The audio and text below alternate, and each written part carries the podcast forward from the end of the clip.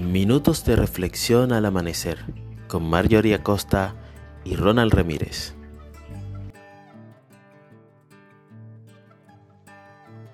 Bendito eres tú, Señor, Dios nuestro, Rey del universo, que te acercas a nosotros para que disfrutemos de tu presencia.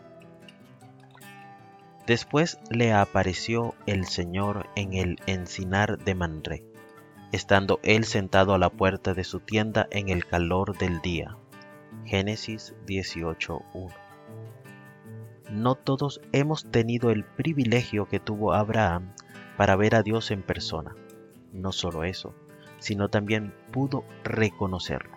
Y aún más, lo invitó a pasar y que él accediera a entrar es sin duda algo que no imaginamos. Sin embargo, no es algo que no sea real para ti hoy.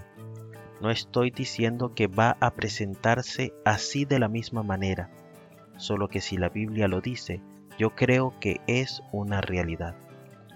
Apocalipsis capítulo 3 versículo 20 dice, He aquí, yo estoy a la puerta y llamo. Si alguno oye mi voz y abre la puerta, entraré a él y cenaré con él y él conmigo. Qué hermosa promesa.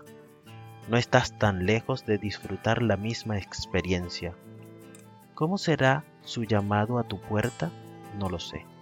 Solo sé que Él está llamando. Así lo dice su palabra. Lee cada día más y más tu Biblia.